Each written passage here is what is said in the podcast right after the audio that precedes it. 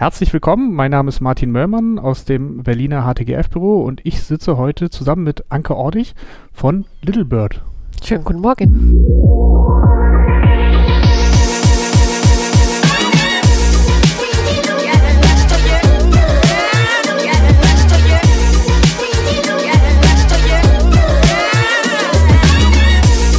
Hallo Anke, freut mich, dass es geklappt hat.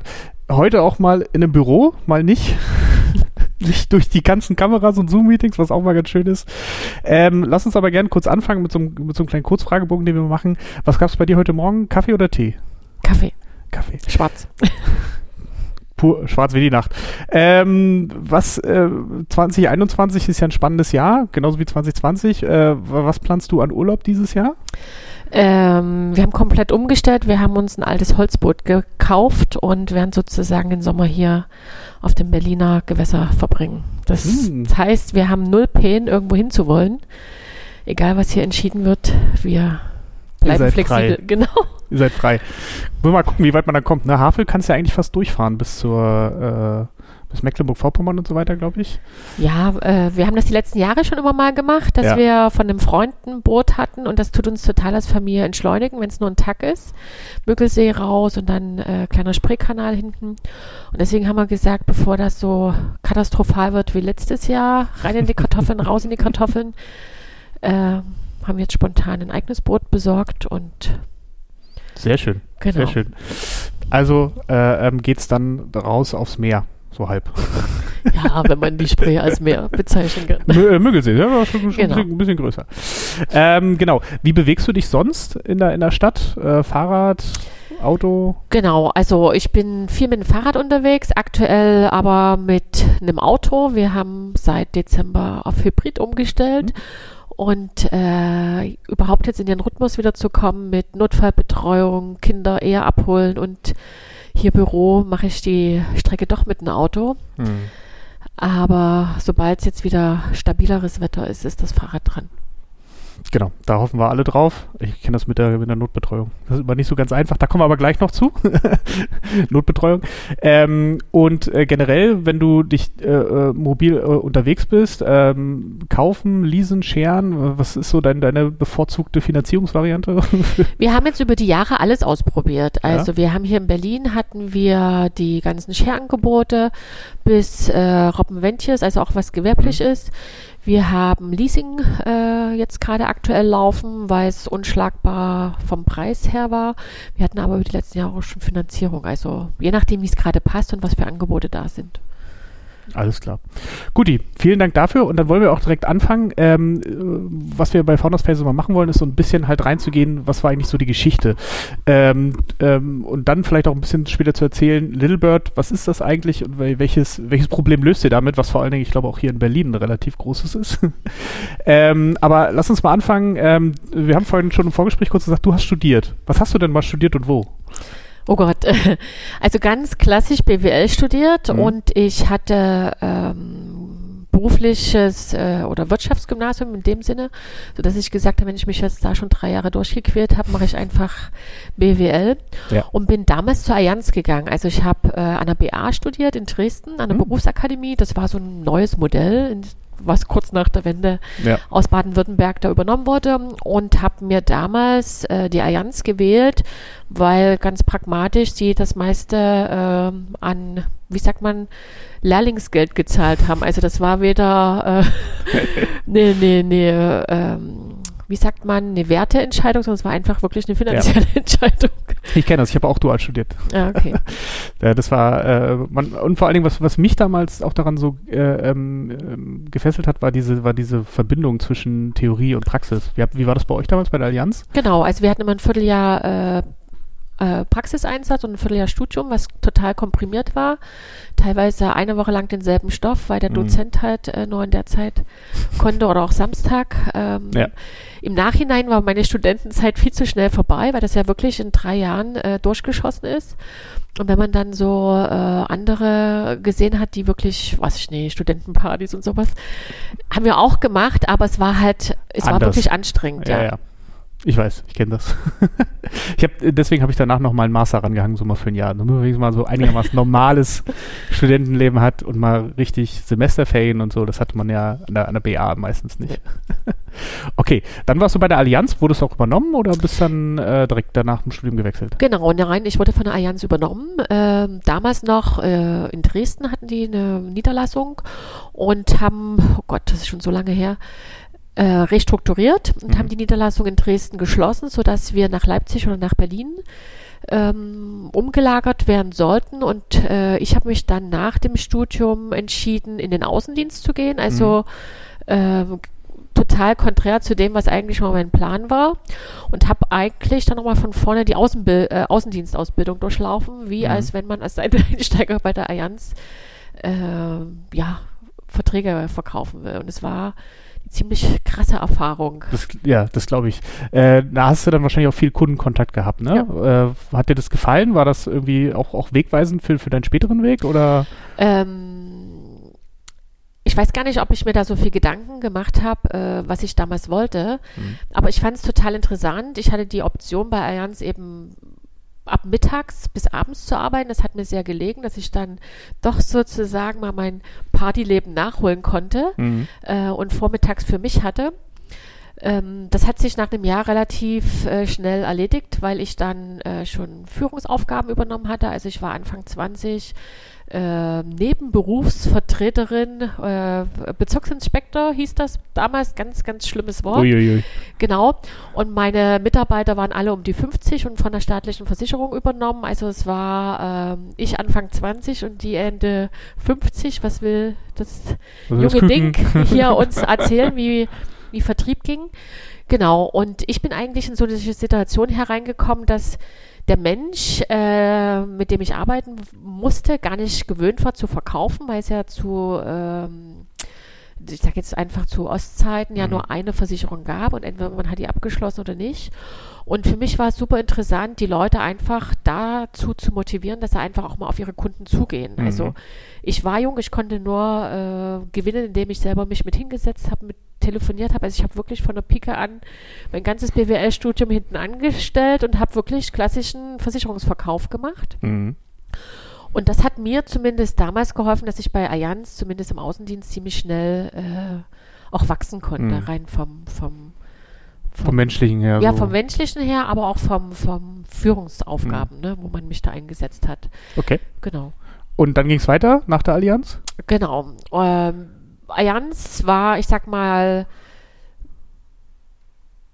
der Startpunkt, äh, wo man halt auch verschiedenste Konstellationen in, in, Führungsqualitäten und dergleichen kennengelernt hat. Und mein damaliger Chef, der hat, war so harte Sch oder alte Schule. Also er hat geführt über Drohen und äh, Angst machen, wo ich irgendwann gesagt habe, das ist nicht mein Umfeld. Und SAP hat damals Leute gesucht, die im Bereich Insurance sozusagen SAP-Produkte verkaufen. Mhm. Und mich hat da eine gute Freundin einfach äh, empfohlen und ich hatte am Anfang gedacht, oh Gott, nie wieder Versicherung. Aber Allianz war es, äh, SAP war es damals wichtig, dass man einfach weiß, wie Versicherungsgeschäft äh, funktioniert. Ich hatte es ja auch im Studium, habe dann noch eben die Außendienstsicht drauf gehabt und habe dann eigentlich bei SAP nochmal dieses ganze Software-Know-how äh, mhm. Lernen dürfen. Ich habe mir am Anfang ein Lexikon gekauft, weil ich nicht mal wusste, was ein Surfer ist. Also das kann man sich heutzutage gar nicht mehr vorstellen. Die haben mit Basswörtern um sich geschmissen und ich saß immer nur in den ganzen Workshops und habe mir gedacht, was wollen die von mir? Genau. Okay, spannend. So, ja. Und das war wann? Fast 25 Jahren. Ja, okay, das war ja dann, äh, okay, Mitte der 90er. Genau, Mitte der 90er. Stimmt, ja, SAP war damals ja schon eine große Größe, äh, genau. äh, hatten auch schon die ersten Branchenlösungen. Genau. Und das heißt, du bist dann zu den, zu den Versicherer, Versichern, nee, zu den Versicherungen gefahren und hast denen quasi SAP verkauft. Ja, so war der Plan, genau, die haben die Abteilung ganz neu aufgebaut. Mhm. Sie hatten ein kleines Produkt, ähm, da ging es um Inkasso und Exkasso, äh, wo ich dann immer schon gesagt habe, mit meiner hinter, also ich habe so eine Eigenschaft, ich hinterfrage immer alles, wo ich sage, warum soll der große Versicherer genau für dieses Thema jetzt eine SAP-Lösung kaufen? Mhm. Er hat ja ganz anderes äh, Policy-Geschäft und weiß ich nie was. Und so war es dann auch. Das heißt, es gab am Anfang gar keine äh, Aufträge im, direkt im Insurance-Bereich. Also man musste warten. Mhm. Und ich habe damals dann die Umstrukturierung im Energiesektor mit begleitet. Also okay. großes Thema Unbundling, dem das noch was sagt, wo man Netz und Energielieferung getrennt hat. Äh, mhm. Äh, heute redet darüber gar keiner mehr. Aber das waren damals so die Themen, die ich mit begleitet habe, weil ich eben den Fokus Controlling äh, als mhm. Spezialisierung okay. bei SAP gemacht habe, zwar branchenübergreifend, sodass ich da eigentlich die ganzen äh, Restrukturierung im okay, das heißt, ähm, Sektor begleitet habe, genau. Ja, von, von dem einen äh, Konzern in den nächsten Konzern, ähm, äh, waren das große Umstellungen oder hat, hat dich das gereizt, dieses Konzernumfeld? Weil ich meine, jetzt machst du ja was vollkommen anderes. Also Konzernumfeld ähm, fand ich jetzt als junger Mensch gar nicht so schlecht. Mhm. Äh, ich hatte jetzt nicht unbedingt die Ambition, äh, selbstständig da irgendwas zu tun sondern ich sag mal, SAP ist ja auch ein Umfeld, gerade wenn man in der Beratung ist, man hat ja seine Freiheiten. Ne? Man mhm. hat den gewissen Leistungsdruck, man hat äh, seine Rahmenbedingungen, aber ansonsten ist man frei im Handling, wenn man einfach auch gut aufgestellt ist vom Know-how. Äh, wir waren damals ähm, auch so von der Struktur, dass wenn man gute Projekte gemacht hat, einfach auch äh, intern weiterempfohlen wurde. Mhm. Sodass man eigentlich immer mit demselben Team gearbeitet hat. Also es war fast wie unabhängiges äh, Konzerndenken. Man hat immer wieder gemerkt, sobald es darum ging, äh, Homeoffice oder dergleichen, mhm. da merkte man schon, dass äh, doch der Konzern noch dahinter steckt. Aha. Und spätestens, wo ich schwanger wurde, äh, hat man ganz klar gemerkt, okay, äh, hier sind ganz andere Strukturen, aber war man nicht so begeistert. Genau. Mhm. Okay, ja. Das äh, hat sich ja hoffentlich ein bisschen geändert. Äh, da arbeitet ja vor allem SAP, ist ja da sehr proaktiv, die mit sowas aus, äh, nach rausgehen. Da hoffen wir auch, dass sich das geändert hat. Ähm, du bist ja dann aber trotzdem, hast dich 2009 dann dafür entschieden, äh, doch diesen Schritt zu machen und selbstständig zu werden und was zu gründen. Was, was waren damals so die, die Punkte, äh, weshalb du das gemacht hast? Ähm, eigentlich aus der Not heraus. Also zum einen äh, musste ich mich durch die Schwangerschaft mit der Kita-Platzsuche beschäftigen und bin damals von Dresden nach Berlin gezogen. Das heißt, ich hatte überall Kita-Platzanmeldung erst in Dresden laufen und bin dann in ein total unbekanntes Umfeld nach Berlin gezogen. Das heißt, ich hatte null Kontakte, mhm. ähm, wusste überhaupt nicht, wo irgendwas ist und fand es total katastrophal, wenn man, also als gerade als Berater, ähm, hat man sein Hotel, sein Mietwagen, seinen Flug alles selber gebucht und äh, ich habe dann versucht, im Internet mal Kita-Plätze zu suchen und es gab es damals nicht. Das mhm. kann man mhm. sich heute gar nicht vorstellen. Da gab es teilweise noch nicht mal Webseiten von den Kommunen, sondern pff, die hatten vielleicht so ein Geo-Informationssystem, wo man öffentliche Toiletten und Museen eingezeichnet hat. Also das war so der Start mhm. von der Infrastruktur, was Städte damals hatten. Und äh, in der Schwangerschaft habe ich eben halt versucht aus Wien, also mein damaliges Projekt bei SAP war in Wien, äh, in Berlin Kita-Plätze äh, zu eruieren und es war eine Katastrophe. Mhm. So, und äh, habe das dann erstmal wieder zur Seite gelegt und bin dann im Rahmen meiner Elternzeit, äh, habe ich mich mit diesem Thema beschäftigen müssen und hatte so die klassische Idee, Mensch, kann man hier irgendwie ein Portal schaffen? Ähm, damals gab es dann äh, die ersten Plattformen, die dieses Matching gemacht haben, nämlich flug.de und mietwagen.de, wo man eigentlich Angebot und Nachfrage zusammengebracht hat. Mhm. Und das war so der Initialzünder, kann man das ja auch auf Kinderbetreuung übertragen. Mhm. So, und habe dann versucht, an verschiedensten Wettbewerben teilzunehmen, weil ich hatte kein Geld und äh, wusste gar nicht, wie ich anfangen sollte. Und in dieser Phase habe ich aber auch entschieden, mich privat von meinem Mann zu trennen. Mhm. Ähm, und war mehr oder weniger in so einer Pattsituation. Ich konnte äh, ohne meinen Mann nicht mehr reisen. Also ich hatte ja ein kleines Kind. Mhm. Äh, gründen konnte ich aber eigentlich auch nicht, weil ich hatte kein Geld. Äh, und zur SAP zurück in den Reisejob war auch unmöglich, weil ich ja irgendwie mit dem Kind, genau, und ich meine, ich hätte nie gegründet, wenn ich nie in so einer Krise gewesen wäre, weil ich mhm. nie wusste, in welche Richtung es beruflich weitergeht, in welche Richtung es privat weitergeht. Und habe dann wirklich äh, die Elternzeit genutzt und mich jede Nacht oder jedes Wochenende mit dem Thema Businessplan beschäftigt mhm. und bin dann zu Ministerien, zu öffentlichen Stellen und Geldgebern und ganz viele haben mich ausgelacht. Ähm, ich hatte eigentlich so die Idee, das ist eine gute Grundlage generell für Deutschland. Das muss gleich ans Familienministerium äh, verkauft werden. Die haben mich aber total ausgelacht. Das ist äh, kommunale Aufgabe mhm. und die Kommunen haben mich ausgelacht, weil ich natürlich noch keine Lösung hatte, also Katze Maus. Thema und äh, ich war in der Zeit schon ziemlich frustriert, weil diese Förderlandschaft oder überhaupt diese Gründungslandschaft, wie war gerade im Entstehen, aber man wusste gar nicht, wo gehöre ich hin, also wo wende ich mhm. mich hin mit meinem Thema und äh, habe dann versucht, äh, bei Investoren so One-Pager einzureichen. Da hatte ich innerhalb von 24 Stunden eine Absage, weil die gar nicht verstanden hatten, ja. was das technische Konzept dahinter ist. Genau. Und, äh, und dann ist es so gekommen, wo ich im Nachhinein sage, es hat alles seine Zeit gebraucht. SAP, wir hatten die erste Wirtschaftskrise, SAP hat... Ja, 2829, da Lehman Brothers und alles. Genau, die haben Freiwillige gesucht, die kündigen gegen Abfindung. Mhm. Und ich habe mir dann überlegt, wenn ich die Abfindung nehme, kann ich damit Eigenkapital darstellen, kann damit zur Bank gehen und kann irgendwie endlich starten. Mhm. So, meine Eltern haben mich ausgelacht. Wie kannst du mit kleinem Kind äh, überhaupt so ein Risiko eingehen? Aber ich hätte auch zu SAP, also mhm. ich sage immer, hätte ich nie so eine private Situation gehabt, hätte ich niemals die Komfortzone SAP verlassen. Mhm. Also im Nachhinein, ich wollte nicht gründen, sondern ich habe aus der Situation heraus mich mit dem Thema quasi gezwungen. Genau. Okay, ähm, aber es war ja trotzdem wahrscheinlich schon, schon ein relativ großer Schritt. Ich meine, du hast selbst gesagt, vorher alles selbst gebucht, Autos, Flüge und so. Und da gab es ja eine Kredit, äh, Firmenkreditkarte, da war das alles kein Problem. Genau. Äh, und jetzt äh, fährt man quasi alles auf Null runter. Äh, heute nennt man das ja so ein bisschen Zero Budgeting. Also fangen wir bei Null an und gucken mal, was wir überhaupt alles brauchen. Ähm, was, äh, was waren denn so deine, deine ersten Schritte und Learnings, die du auf diesem Weg gemacht hast? Also ich meine, auch selbst mit, mit einem Bankkredit geht man ja wahrscheinlich relativ vorsichtig um erstmal. Was waren so die ersten Ausgaben, die ersten Schritte, die du, die du dann gemacht hast mit Little Birds? Genau. Ähm, wir haben das ganz vorsichtig kalkuliert. Das ist halt eine Eigenschaft, die wir Frauen haben. Äh, mit wie viel Budget komme ich erstmal das erste Jahr? Und was ich mir damals gesucht habe, ist erstmal wie eine Art Assistenz. Wir teilen uns rein. Also, dass wir erstmal überhaupt äh, Software konzipieren, uns eine Agentur suchen, die uns da unterstützt. Und haben ganz schnell gemerkt, äh, mit dem eigentlichen Kredit über die Bank kommen wir nicht weit und hatte damals äh, dann erfahren, es gibt in Berlin die Profitförderung. Mhm. Von der IBB? Genau.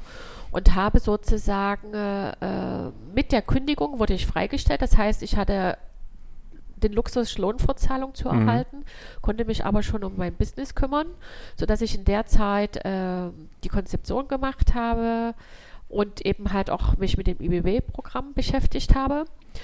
Und habe dann Ende 2009 gegründet und äh, im Januar 2010 fast eine Million IBB-Zusage über das Profit-Programm bekommen.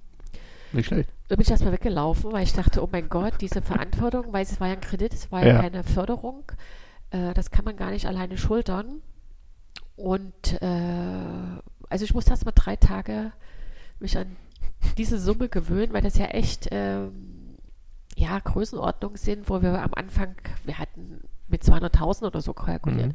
Aber man lernt halt auch mit dieser äh, Profit-Programmen und wir hatten uns einen Berater genommen, die haben gesagt, denke so, was passiert, wenn eben die Umsätze nicht so kommen, wie du prognostiziert hast. Und dadurch wurde es immer, immer größer. Mhm. Also ich bin langsam da hineingewachsen, um überhaupt über eine Million zu reden. Ne? Also pff, damals habe ich gedacht, äh, schaffe ich nie. Heute würde ich sagen, ich würde drei Millionen beantragen, wenn ich alles gewusst hätte, ja, wie Geschäft so läuft, genau.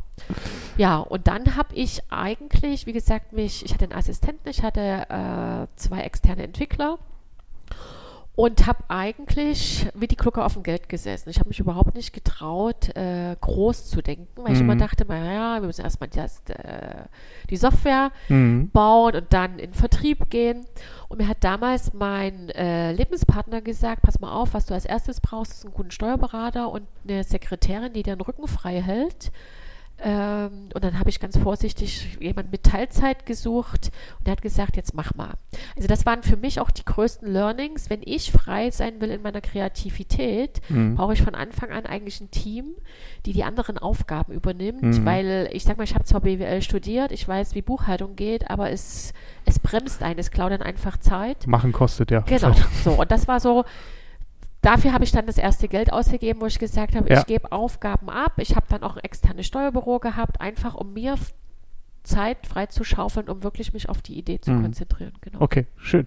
Und dann bist du 2010 dann auch gestartet mit Little Bird? Oder also wann gab es so die erste Version? Genau, wie, wie war dann auch die, äh, äh, also die Wahrnehmung am Markt? Weil das, wir reden ja immer noch Anfang 2010er, da war jetzt immer noch nicht groß mit. Nee, war gar nichts. Äh, genau. Und äh, ich konnte damals die Stadt Heidenau begeistern. Heidenau. Heidenau, genau. Das ist äh, Randgebiet Dresden. Mhm. Äh, ist über einen privaten Kontakt zustande gekommen. Heidenau war äh, oder ist immer noch familienfreundliche Stadt, Mhm. sind sehr offen für neue Ideen.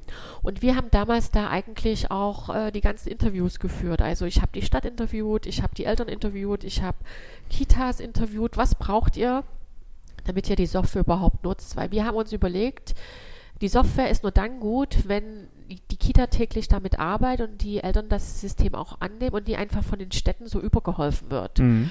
Ähm, genau.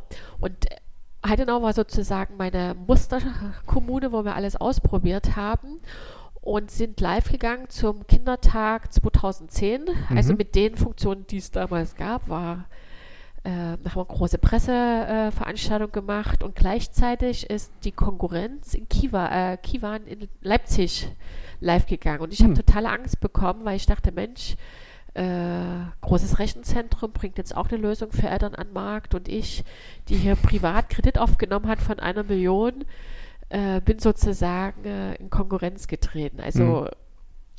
es war schon ein Zustand, wo ich dachte, habe ich jetzt doch eine falsche Entscheidung getroffen, Mhm. indem ich alles auf eine Karte gesetzt habe.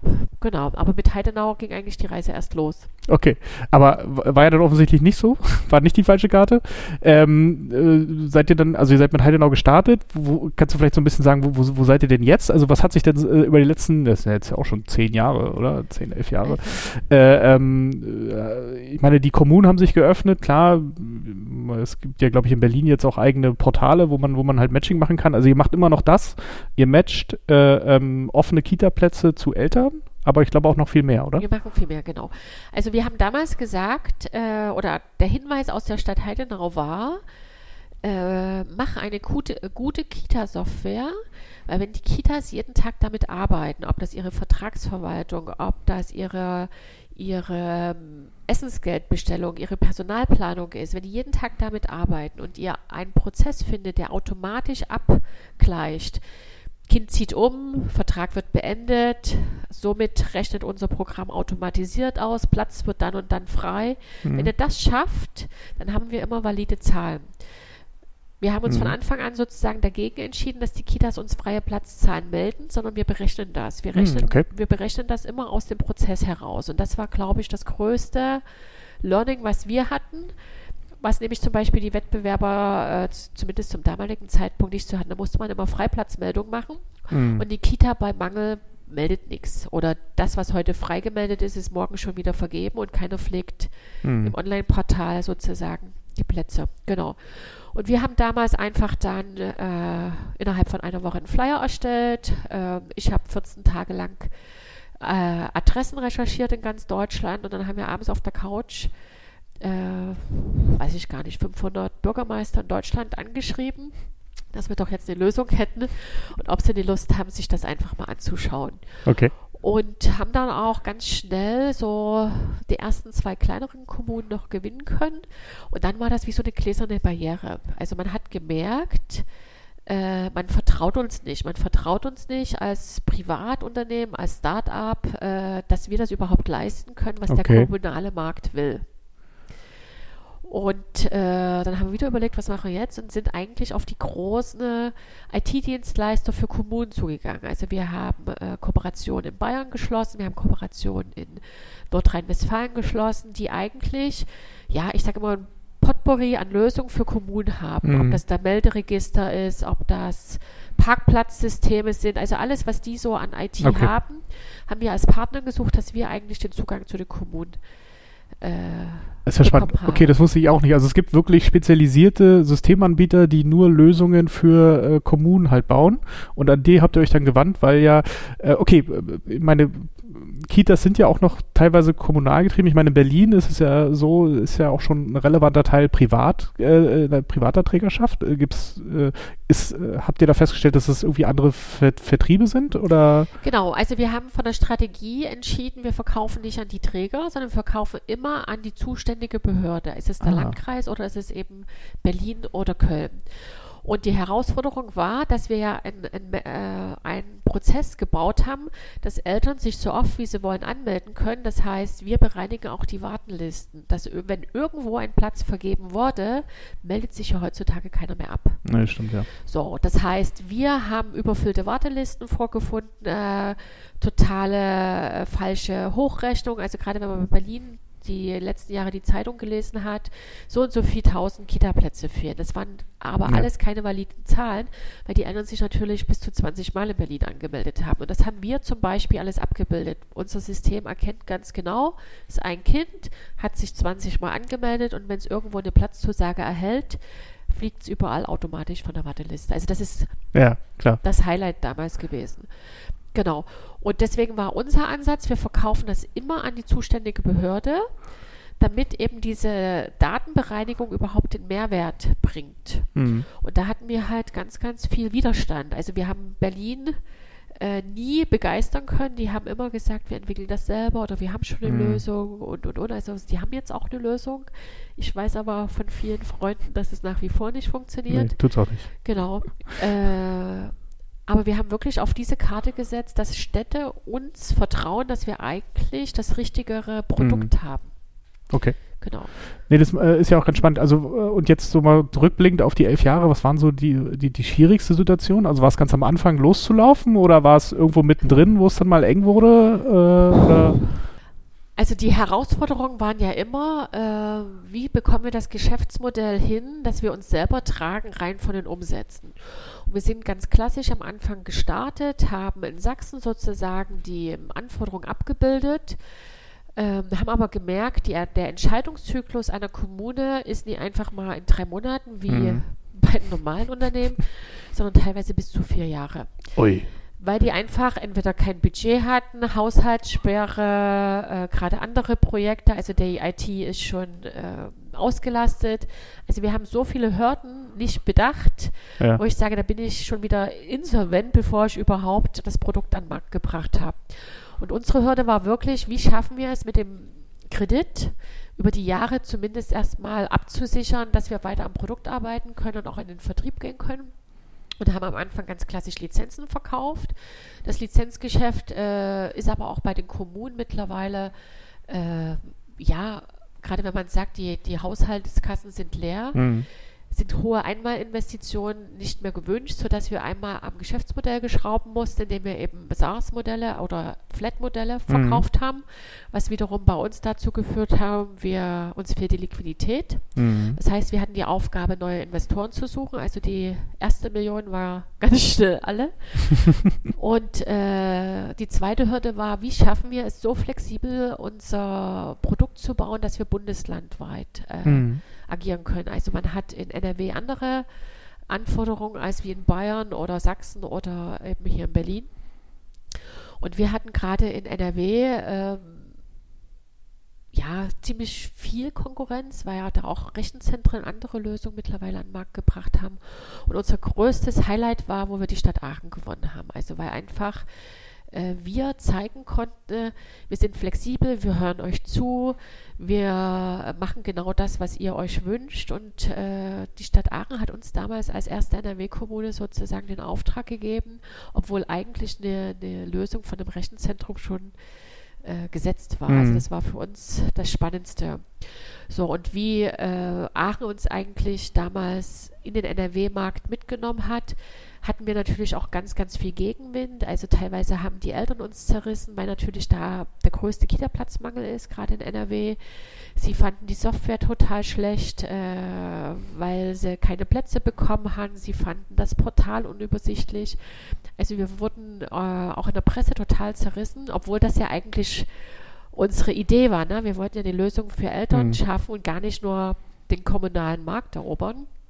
Aber wir hatten entschieden, es funktioniert nur, wenn wir über die, die ja, klar, kommunale Schiene laufen. So. Und das war dann das nächste Highlight, dass wir eigentlich trotzdem Gegenwind auch in der Presse äh, mittlerweile über 40 Städte in NRW begeistern können und nach wie vor auch stabile Kunden und äh, wirklich pro Bundesland die Spezifikation mittlerweile in der Software mit abbilden konnten. Super. Jetzt noch letzte Frage: Wie ist das eigentlich mit Internationalisierung bei euch? Ist das ein Thema? Also es ist immer mal wieder ein Thema gewesen. Also wir hatten teilweise äh, Anfragen aus äh, dem deutschsprachigen Raum, aus der Schweiz, aus Österreich. Äh, wir hatten einen Wettbewerb in Maastricht teilgenommen. Wir hatten aber auch Anfragen äh, aus London, aus Barcelona. Es ist aber überall eine andere Grundlage. Mhm. Und wir haben irgendwann entschieden, wir spezialisieren uns jetzt erstmal nur auf den deutschen Markt, weil der schon speziell ist, weil jede Stadt, jede Bundesland hat eine andere Spezifika. Mhm. Und wir glauben auch, dass das Potenzial hier in Deutschland noch lange nicht ausgeschöpft ist. Ja, also das stimmt. Ganz viele Städte haben das noch nicht. Ich sage mal, so schlimm wie Corona ist, es hilft uns, weil Digitalisierung ist jetzt nicht mehr wegzureden. Also auch wirklich die Städte, die bisher gesagt haben, das machen wir mit Excel-Listen, wissen jetzt, dass sie einfach mhm. digitale Lösungen brauchen. Und wir sind aber offen, sobald wirklich auch jemand äh, sagt, wir machen mit euch die Partnerschaft. Also wir haben immer äh, jetzt die letzten Jahre gesagt, wenn wir äh, in den europäischen Markt eintreten, machen wir es über eine Partnerschaft, dass jemand vor Ort die Beratung äh, mhm. machen kann, vor Ort aber auch die Besonderheiten in dem ganzen kommunalen Umfeld sich auskennt. Genau. Ja, das macht auf jeden Fall Sinn. Super, Anke, wir sind auch schon am Ende unserer Zeit. Vielen, vielen Dank für diesen äh, sehr tiefen Einblick in das ganze Thema ko äh, kommunaler Vertrieb, weil ich glaube, das betrifft dann doch immer einige. Und ich wünsche dir noch einen schönen Tag und viel Spaß. Danke.